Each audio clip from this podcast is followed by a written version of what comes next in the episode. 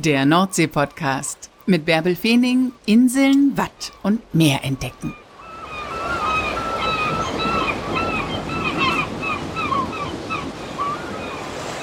Moin und herzlich willkommen zur 76. Folge des Nordsee-Podcasts. Die Freizeitkapitäne, die sitzen seit Wochen auf dem Trockenen, halten es kaum mehr aus, sehnen sich nach Wind, Wellen und Weite, wollen endlich wieder hinaus aufs Wasser.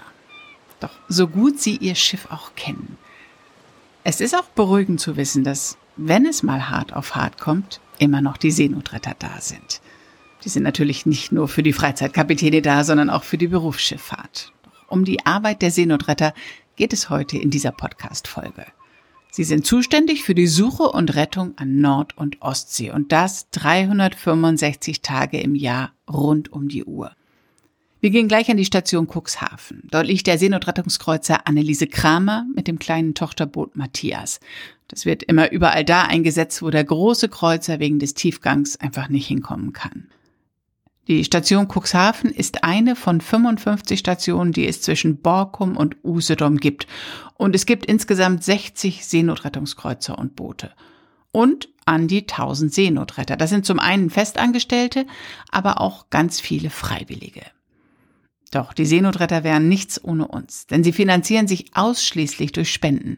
Und so kann jeder zum Seenotretter werden, indem er sie mit einer kleinen oder größeren Spende unterstützt. Was die Seenotretter das ganze Jahr hindurch leisten, das wurde jetzt erst wieder deutlich, als es Anfang November eine Zwischenbilanz der diesjährigen Einsätze gab. In den ersten zehn Monaten gab es 1865 Einsätze, Dabei wurde 3302 Menschen geholfen und 325 von ihnen befanden sich in Seenot oder in Gefahr. Das sind eindrucksvolle Zahlen, die aber noch ganz anders wirken, wenn man hört, was sich da in dem ein oder anderen Fall konkret abgespielt hat. Und das kann uns Hanno Renner erzählen, der zweite Vormann der Station Cuxhaven. Moin, Herr Renner. Wann waren Sie denn zuletzt auf dem Wasser, muss ich ja sagen? Wann waren Sie zuletzt auf dem Meer? Zuletzt auf dem Meer war ich ja vor ein paar Tagen. Da musste ich auf der Station im großen Brode aushelfen und äh, das war jetzt das letzte Mal auf dem Wasser. Wenn denn ein Einsatz kommt, ein Notruf kommt, wie schnell starten Sie dann von 0 auf 100? Ungefähr drei bis vier Minuten. Mhm. Respekt. Es gab jetzt ja schon eine Statistik der Einsätze in diesem Jahr. Sie sind ja in der Station in Cuxhaven beheimatet. Da haben Sie auch äh, richtig schwere Einsätze gehabt, ne? Ja, schwere Einsätze. Der Kutter? Ist, ist Routine, ja, der war, äh, der war eindrucksvoll. Da ist ja Gott sei Dank keinem was passiert. Wir beide reden von dem Kutter. Wir beide wissen, was passiert ist, aber die vielen, die uns zuhören, wissen nicht, was passiert ist. Also sagen Sie doch mal, wie, wie war der Einsatz? Wie, soweit Sie das erzählen können, was passierte? Was für Notruf ging ein und was lief dann ab? Insofern, es ging schon mit dem Notruf extrem los, weil äh, wir haben montags Besatzungswechsel und ich habe buchstäblich gerade meine Tasche an Deck abgestellt, noch nicht mal alle Kollegen begrüßt gehabt. Äh, da kam der Notruf und äh, dann sind wir in besagter Zeit innerhalb von drei, vier Minuten ausgelaufen. Mhm. Und äh, ja, es hieß halt, der Fischkutter macht Wasser. Und äh, während der Anfahrt kam dann die Meldung, äh, die Besatzung verlässt den Kutter, geht ins, ins Rettungsfloß. Das war für uns erstmal unverändert. Wir wussten die ungefähre Position, wo er ist. War er weiter entfernt? Also, wie weit war der entfernt?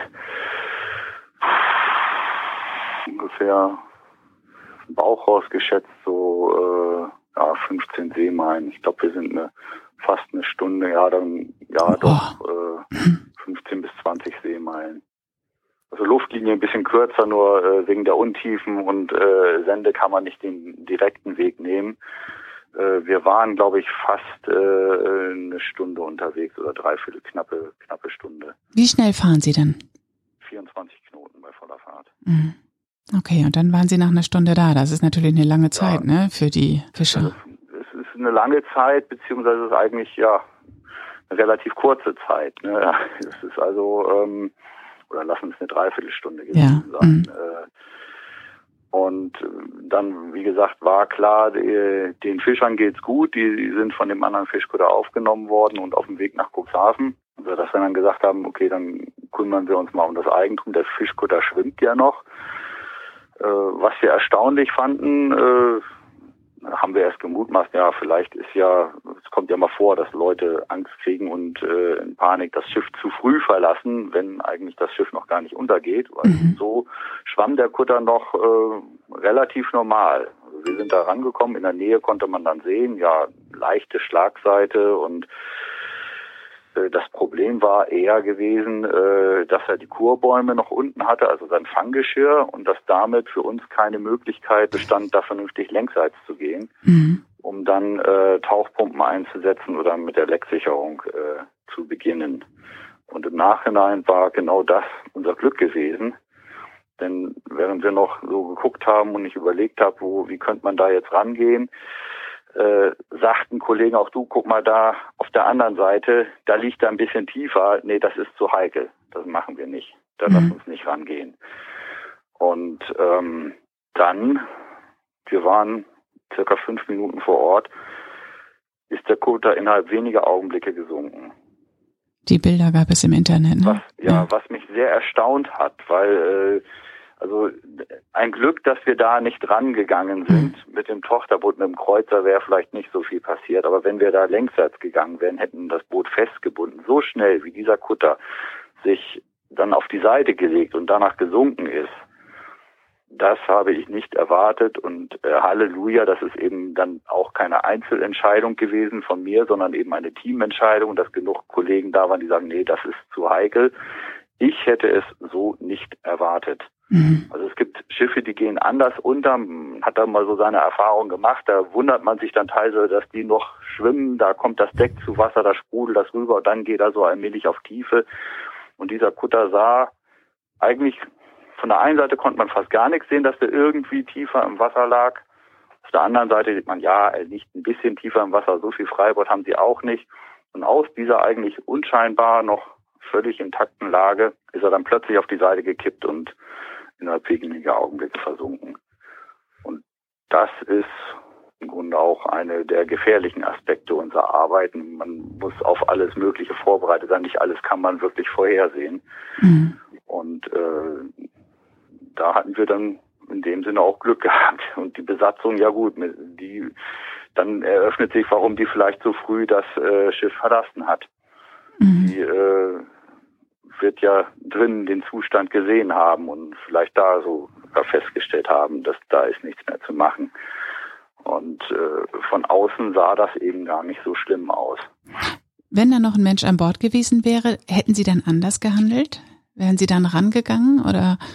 Ja, auf jeden Fall. Mhm. Aber dann hätte man, äh, der Fokus wäre anders gewesen. Man hätte, wenn ein Mensch an Bord ist, äh, dann versucht man den runterzuholen und wenn der sagt, nee, kommt mal her und hilft mir, dann äh, der an Bord ist ja dichter dran und kann die Lage besser einschätzen, mhm. als wenn man von außen um das Schiff rumfährt und nur so auf Äußerlichkeiten ist.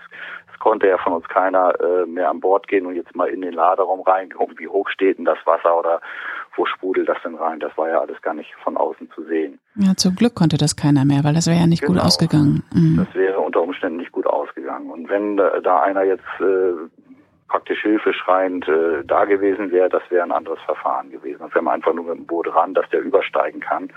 Aber man hätte sich eben nicht mit Leinen irgendwie festgemacht an dem Boot. Mhm. Und äh, schlimmstenfalls, äh, wenn die See äh, das nicht zugelassen hätte, gut, dann hätte man dem vielleicht auch eine Leine zugeworfen, dass er wenn man dann nicht längsseits gehen kann, ins, ins, Wasser springt und dass man ihn dann mit dem Rettungsring gesichert hat oder, oder, oder. Das muss man dann vor Ort anhand der Situation entscheiden, was, äh, wie jetzt die beste Methode ist, um den, den Menschen darunter zu holen. Mhm.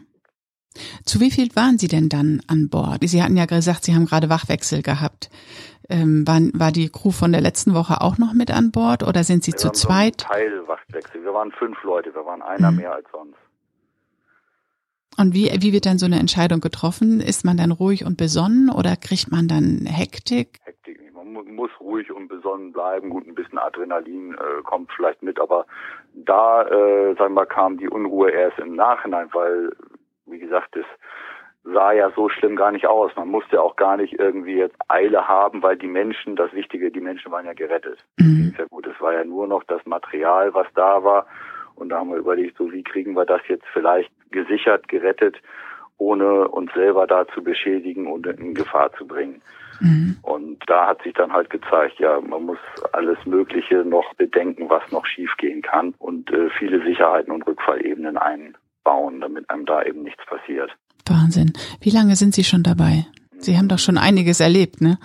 Ja, 20 Jahre. Vor 20 Jahren habe ich angefangen. Und es gibt immer noch wieder Sachen, die, wo man einfach mit den Ohren schlackert. Ja, mhm. Genau. Ich habe schon ein paar Boote untergehen sehen und äh, die gingen anders unter. So noch nicht. Mhm.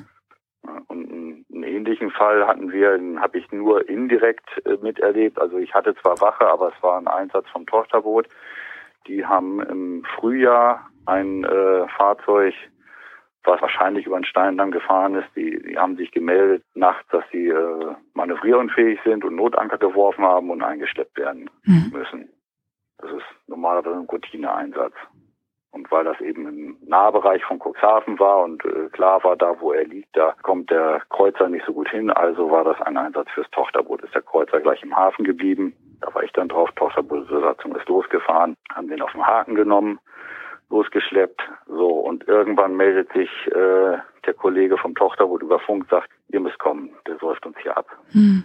Und dann sind wir hin und wir haben im Nachhinein erzählt, sie haben den am Haken gehabt und sie haben sich selber schon gewundert, der liegt so komisch im Wasser.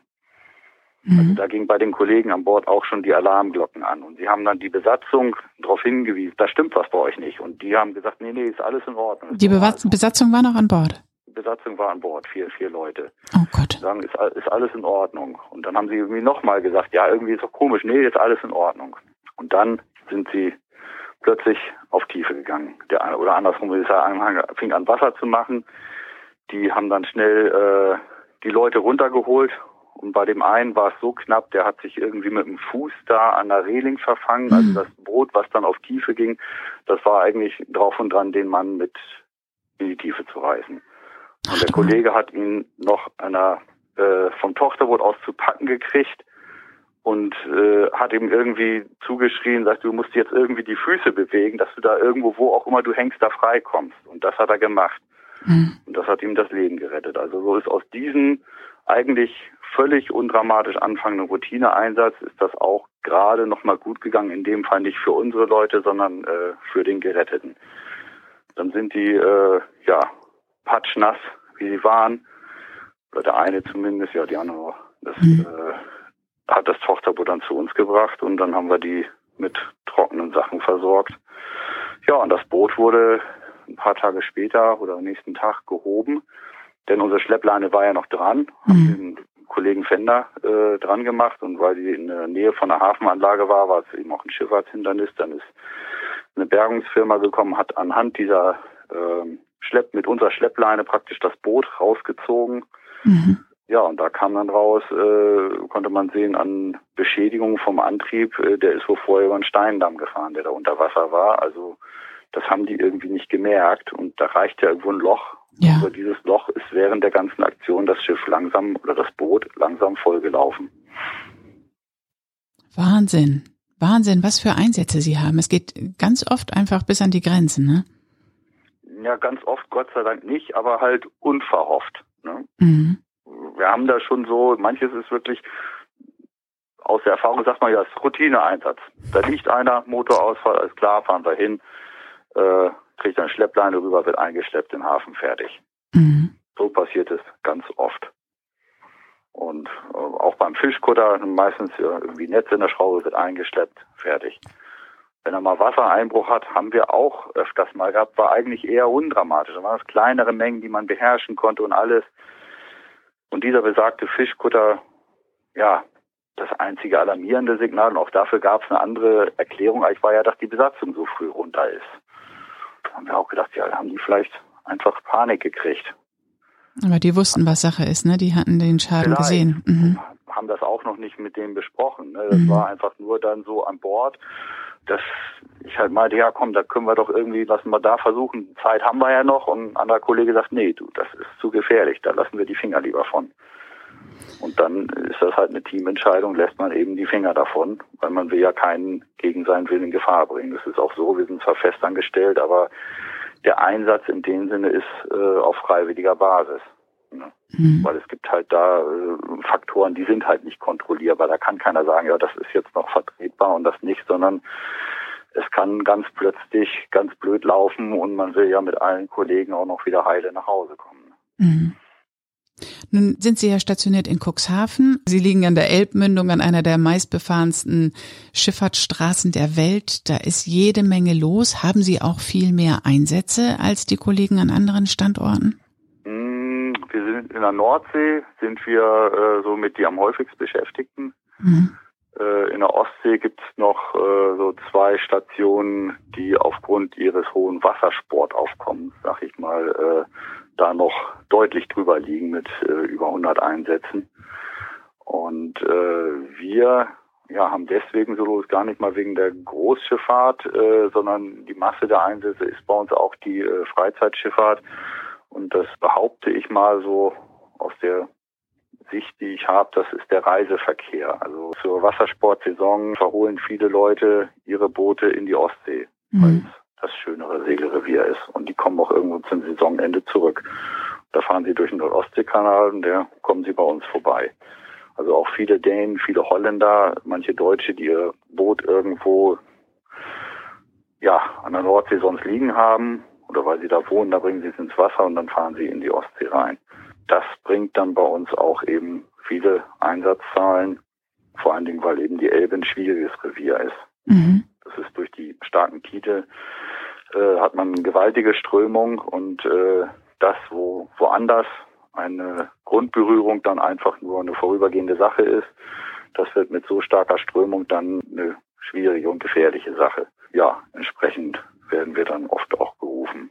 Dazu kommt die Berufsschifffahrt mit Unfallpotenzial. Es können Arbeitsunfälle passieren auf Frachtern und generell ist es ja so, wo viele Menschen unterwegs sind, da passieren eben auch statistisch gesehen viele Unfälle und so ein Kreuzfahrtschiff, was dann langfährt, das hat eben einfach mal ein paar tausend Leute an Bord. Ne? Mhm. Und auch da äh, kann es vorkommen, dass ein Pärchen, das steigt in Hamburg ein, will seine Nordlandkreuzfahrt machen und äh, ja, noch bevor sie an Stade vorbei sind, kriegt er einen Schlaganfall und äh, dann läuft die Maschinerie an und in Cuxhaven holen wir ihn wieder ab und bringen ihn an Land.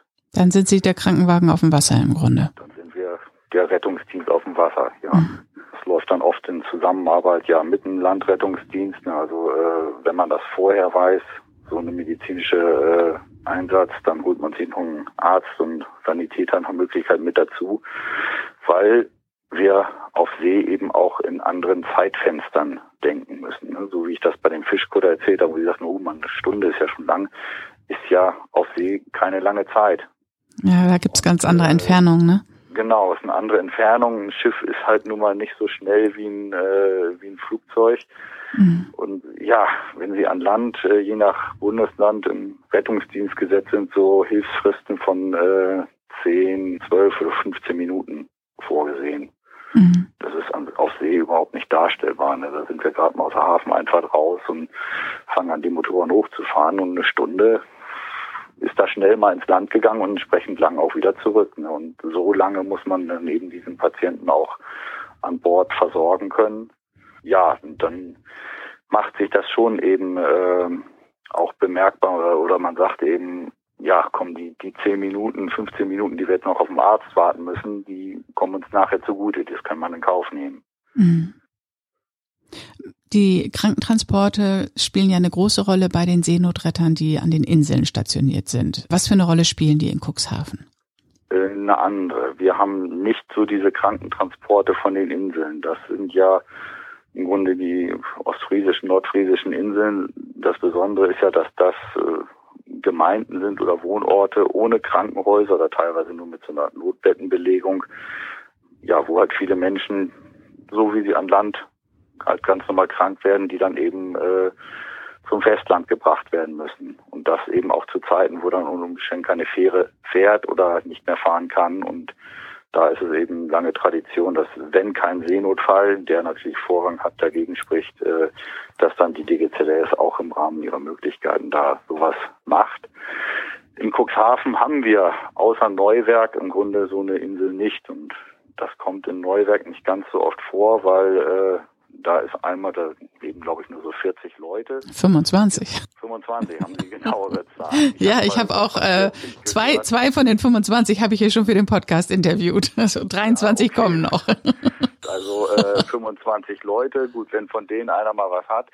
Und selbst da muss es dann mit der Tide hinkommen. Wenn der jetzt äh, bei ablaufendem Wasser Richtung Niedrigwasser was hat, dann kann der ganz normal im Gegensatz zu den ostfriesischen, nordfriesischen Inseln mit dem Unimog an Land gehen, weil dann ist der Weg übers Watt möglich, mhm. auch ohne Schiff. Und äh, für uns ist ein, äh, dadurch, dass die Priele und äh, durch die Versandung, dass alles immer flacher wird, ist auch das Zeitfenster, wo wir äh, Neuwerk anlaufen können, auch geringer geworden.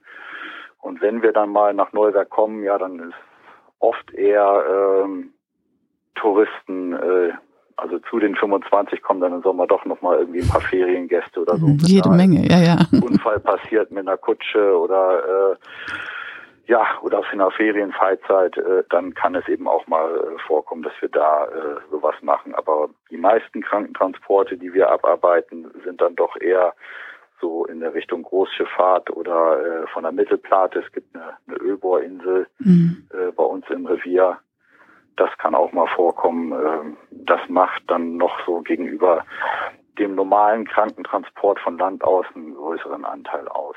Jetzt ist ja die Reisesaison vorbei. Ist es denn jetzt ruhiger für Sie geworden oder gibt es jetzt einfach andere Einsätze?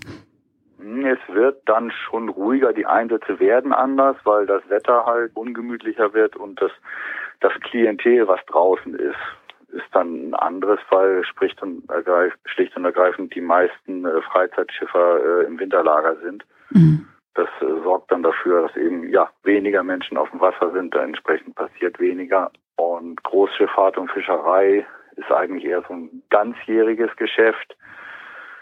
Ja, aber da kann man die Uhr nicht nachstellen. Also wir hatten es in einem Jahr auch schon mal, ja, Wassersportsaison vorbei und das schien sich nahtlos mit den Fischkuttern abzulösen. Und plötzlich äh, war bei den Fischkuttern öfters was los. Mhm.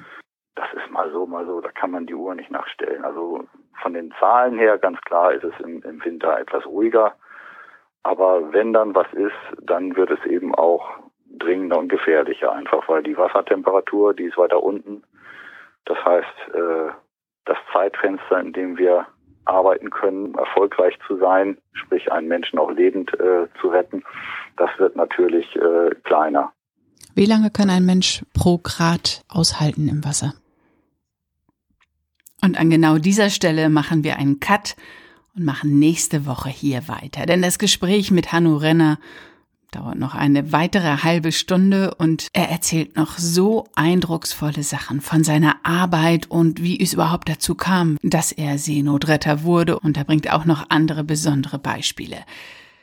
Viele von euch sagen immer, wenn eine Folge eine gute halbe Stunde lang ist, ist okay. Alles, was darüber hinausgeht, sei einfach zu lang. Deswegen splitte ich diese Folge hier. Wenn ihr auch Seenotretter werden möchtet oder Seenotretterin, dann gibt's dafür verschiedene Möglichkeiten. Wenn ihr die Seenotretter unterstützen möchtet, also spenden möchtet, dann geht ihr auf die Seite seenotretter.de, da ist das ganz groß ausgewiesen und da gibt's ganz, ganz viele Möglichkeiten, schnell Geld zu überweisen. Wenn ihr als freiwillige Seenotretterin oder freiwilliger Seenotretter im Einsatz sein möchtet, dann gibt es dafür auch Informationen auf der Website. Und wenn ihr Seenotretter auf einem Kreuzer werden möchtet, dann findet ihr die Infos auch auf der Website. Das war's für heute beim Nordsee Podcast, wo auch immer ihr mir zuhört. Denkt an eine kurze, gute Bewertung auf Apple Podcasts, erzählt anderen von diesem Podcast und dann freue ich mich darauf, wenn ihr nächste Woche wieder da seid. Eine schöne Zeit euch. Tschüss.